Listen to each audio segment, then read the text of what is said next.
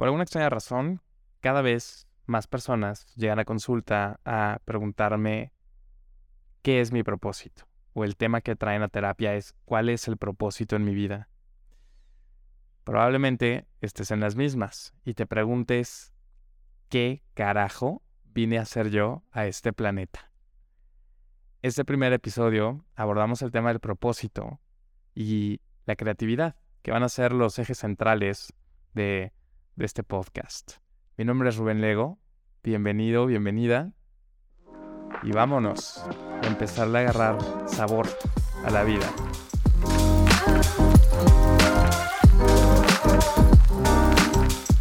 Víctor Frankl decía que el propósito en la vida es descubrir nuestro don y el sentido de la vida es poder dar ese don al mundo.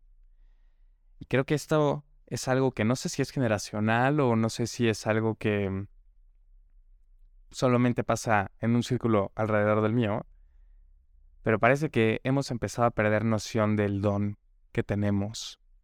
Y esto que en muchos otros lados escuchamos que es nuestra medicina o que es aquello que nos vuelve únicos, eh, invaluables hacia nuestro entorno y hacia el mundo, está perdido por ahí. Se nos fue entre unos scrolls a nuestro feed de Instagram, se nos fue entre unos TikToks, se nos fue entre, entre tantos trends y tantas cosas que suceden hoy por hoy. Vivimos sobreestimulados del exterior con muy poca capacidad y oportunidad de poder aterrizar y bajar hacia nosotros y poder entender qué somos, quiénes somos, qué tenemos que nos puede diferenciar de los demás. Seguro si eres mercadólogo, conoces, dirías nuestra oferta de valor, ¿no? Que es este, este diferenciador clave en el mercado de la humanidad que hace que tú y que yo seamos, pues, reconocibles, identificables con mayor facilidad, em, lo que nos otorga pues un valor y ese valor es a la vez pues nuestro trabajo de todos los días, es como aquello que es nuestro, nuestro objetivo hacia el mundo, pero también es nuestro compromiso con nosotros de manera personal. Y aquí es lo, lo bonito del propósito, porque creemos que el propósito es como una misión divina que se nos vino a dar para venir y cumplir en la tierra, pero si lo vemos desde otra perspectiva, es también aquello lo que nosotros más tenemos que trabajar en nosotros mismos hasta que se vuelva el regalo que le vamos a compartir al mundo. Y creo que aquí es donde muchas veces se nos, se nos borra o se nos barre eh, el proceso del propósito. Así que voy a empezar a vamos a dividirlo, vamos a desmenuzarlo un poquito y vamos a empezar con esto de lo que es dado o cómo es que yo reconozco o empiezo a entender qué es lo que vengo a hacer al mundo.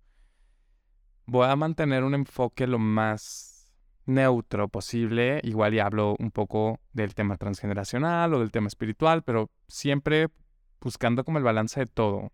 Creo que esa es la, la clave.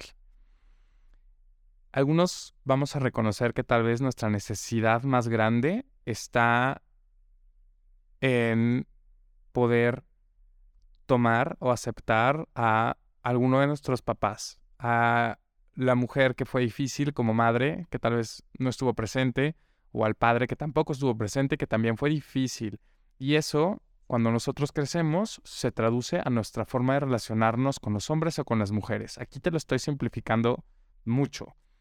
Pero imaginémoslo desde este lugar. Mi propósito será entonces el yo poder darle ahora o a los hombres o a las mujeres lo que yo no tuve. Mi propósito no está en ningún momento despegado o separado de mi biografía. Mi biografía refirma el propósito. Si lo quisiéramos ver desde un lado espiritual, entenderíamos que yo bajé a este planeta o a esta existencia con una serie de condiciones que a través de su resolución me colocan a mí como alguien que trae algo diferente al mundo. Si lo vemos desde el punto más terrestre posible, pues bueno, el haber recibido una, eh, una educación difícil o el haber tenido padres difíciles se debe de traducir eventualmente a yo poder salir tal vez de este patrón con el que crecí, tal vez vine de una familia que normalizaba la violencia y ahora yo me vuelvo una persona que elige actuar desde un lugar diferente. Mi propósito está en ejercer la educación, en ejercer tal vez el poder, porque es algo que tenemos que aprender a ejercer también, desde un lugar que no sea violento, que no lastime, que no hiera, sino desde un lugar amoroso, compasivo, tanto para mí como para el otro. Y si te lo quieres aventar de manera transgeneracional, pues de manera transgeneracional tal vez vienes de una familia en la que todas las mujeres em, fueron ignoradas o, y ahora a ti te toca venir a darle ese reconocimiento a las mujeres. El propósito está totalmente relacionado a nuestra biografía. Y entre más aceptemos la biografía, más claro se vuelve el propósito. El problema es que en el mundo en el que vivimos estamos ya totalmente separados de la biografía, estamos separados de lo que de lo que somos, de lo que nos tocó vivir, tanto como individuo, como grupo, como alma, como starseed, como sea, con lo que sea que tú te identifiques y resuenes más, realmente estamos en este cambio constante y mucho de lo que yo invito siempre a la gente a cuestionarse es qué es lo que no has tenido, qué es lo que ha hecho falta en tu casa cuando creciste, de las historias que escuchas de tu familia, o si practicas alguna filosofía espiritual, qué es lo que ha faltado ahí en tu realidad en este momento que te gustaría empezar a traer ahora. Y mucha gente dice, bueno, me gustaría traer el contacto físico que no tuve de mamá. Me gustaría traer la aprobación de papá, que tampoco tuve. Papá siempre me miró con, con desdén, con desprecio. Y eh, me gustaría ahora traer una mirada de, de apreciar a los demás. Excelente. Empecemos. Primer paso, la relación contigo. ¿Cómo has traído esta energía, esta visión, esto que hizo falta y lo has incorporado a cómo te ves, te percibes y te tratas tú mismo todos los días? El propósito no se puede generar si no se asienta primero en cada uno de nosotros. Yo no le puedo dar al mundo lo que no me he dado. Y ahí es el juego importante. Creo que el tema del propósito se ha vuelto tan tan excesivamente complejo porque el enfoque que tenemos ahora es yo le tengo que dar algo al mundo. El enfoque está allá afuera, pero es que el propósito es natural el regalo que yo le doy al mundo es el que yo me haga cargo de mí, yo me ame y eso se empieza a traducir en acciones, gestos, conductas y patrones que el mundo puede empezar a tomar de mí como fuente de inspiración, como fuente de sanación, como fuente mística, si quieres, espiritual, pero necesito haberlo asentado primero en mi proceso, en mi realidad. Puedes comenzar igual y lápiz y papel a, la mano, ponle pausa. Vamos a hacer un par de, preguntas. Y es, ¿qué es lo que hizo falta en, este entorno familiar? ¿Qué es lo que hizo falta en el sistema familiar? ¿Qué es lo que hizo falta tal vez en la realidad en lo que vivo? ¿Y qué es lo que en este preciso momento más me gustaría tener conmigo? Y digo este preciso momento porque algo que también tenemos que recordar siempre es que el propósito cambia día con día. Y es muchísimo más fácil verlo desde, desde ese lugar, desde esta manera, como algo mutable, totalmente impermanente, a quererlo ver siempre solo como una meta que cumplir. Es la meta de todos los días el yo darme lo que hizo falta, el yo atenderme como nadie me atendió, y ya que lo hago, ya que yo me empiezo a llenar el corazón y me empiezo a satisfacer emocional, intelectual, física, espiritual y hasta sexualmente a mí mismo, puedo empezar de manera automática a complacer, satisfacer, inspirar a los demás. Y por esto es que la creatividad es un elemento tremendamente importante a la hora del propósito. En general la creatividad la vida por sí sola es un acto creativo, pero cuando queremos entender el propósito, es mucho más fácil mantenernos creativos y mantenernos siempre en la búsqueda de qué hay que trabajar, qué hay que hacer mejor, qué necesito solucionar en mí para acercarme más hacia el propósito. Carl Rogers decía, la creatividad es el proceso de liberación de la personalidad. Y entre más libres seamos de la condicionamiento con el que crecimos, de la estructura mental con la que hemos vivido por décadas, más fácil nos vamos a volver permeables para poder observar lo que es la esencia, para poder observar este ser puro que quiere expresarse a través de nuestros actos, a través de lo que nosotros compartimos con, con nuestros amigos, con nuestra familia, con nuestra comunidad, con nuestro país.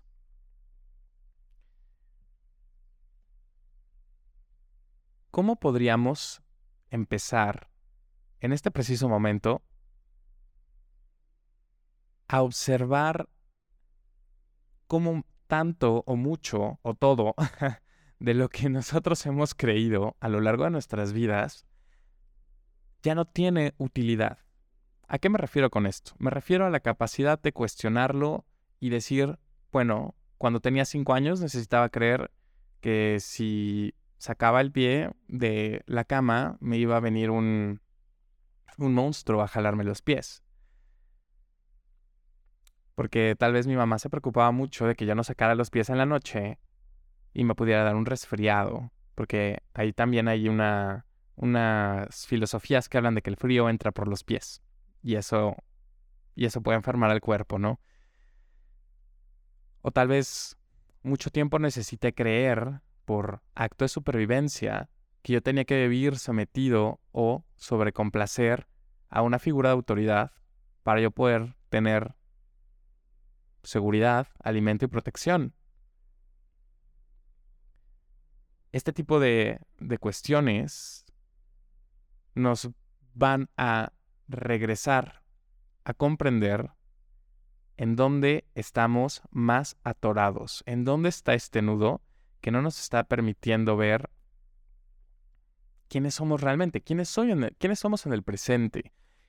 Y miren lo, como siempre lo he dicho, la vida es una paradoja y en esta paradoja ese mismo nudo que nos tiene bloqueados de ver lo que realmente somos en este momento es a la par el propósito que tanto estamos buscando. Porque conforme más vamos diluyendo esta parte de la estructura, entre más la vamos confrontando, entre más vamos generando permeabilidad en nuestra estructura, con mayor facilidad empezamos a reconocer atributos en otros y en nosotros mismos que van a hacer que nuestro día a día se vuelva un ejercicio creativo de alineación al presente y de alineación congruente con la congruencia, porque si vivimos desde la distorsión de las creencias del pasado, de las conductas del pasado, muy poco espacio hay para poder realmente observar el presente. Y seguramente muchos de ustedes tal vez han podido realizar algún tipo de meditación, ya sea mindfulness o, o una visualización guiada, pero estoy seguro que se han podido dar cuenta que cada vez que logramos apagar la maquinaria del guardián, del condicionamiento, algunos le dicen el ego, yo voy a diferir un poco con eso, no va a ser en este episodio donde hablo un poco de cómo percibo yo al ego, pero lo que es verdad es que entre más salimos de esa maquinaria automatizada, más nos damos cuenta que en el presente hay muy poco que hacer realmente. Hay libertad hay un camino claro de lo que sí tenemos que hacer. Ayer un, chico que viene conmigo a, terapia me decía que estaba leyendo un libro de que nosotros vivimos preocupándonos 90% de las cosas que nunca pasan. y creo que justamente esto, esto aplica aquí, ¿no? Estamos en un 90% queriendo encontrar el sentido a cómo yo funciono al mundo, cuál es mi propósito, cuál es mi misión, qué vine a hacer, qué es lo que yo tengo que ofrecerle, que nadie puede ofrecerle al mundo. Pero en los espacios de silencio, en los espacios de, de salir del engranaje con el que ya estamos habituados a vivir nuestro día a día, nos encontramos con una respuesta concisa, clara y precisa. Si lo pudiéramos resumir de una manera muy romántica, simplista, yo diría que nos encontramos ante la realidad de que el verdadero propósito del día al día es amarnos así como somos. Es amarnos así con lo que creemos que nos falta, y con lo que creemos que nos sobra también. Aquí recuerdo mucho a Jung diciendo que la realización de uno mismo es la máxima necesidad humana. Y no sé si se refería a necesidad humana como individuo o como colectivo, porque creo que entre más aprendamos a hacernos cargo de nosotros, entre más aprendamos a salir del engranaje de la maquinaria y de poder sentarnos a ver con una visión de 360 grados tal y como somos en este, en este preciso momento, y en ese preciso momento aceptar amarnos, decidir amarnos, estamos sanando al mundo ya. Estamos haciendo un cambio en la línea del tiempo, rompiendo este multiversos completos, rompiendo líneas generacionales de abuso, dolor, violencia y sufrimiento. Porque el presente alberga todos los tiempos, alberga el pasado, el futuro, todas las posibilidades, todos los planos, todas las dimensiones. Alguna vez tuve una experiencia muy, muy interesante, em, mística, en, en un fin de semana con amigos, en donde llegaba a la conclusión de que pues sí existen mil realidades, si han existido mil vidas, si han existido miles de millones de posibilidades para yo poder desarrollarme mejor, pero la realidad es que todas esas realidades, esas posibilidades, esas generaciones que estuvieron detrás, que estarán adelante, todas se rinden al momento en el que yo digo, acepto el presente, me acepto en el presente y me amo en el presente.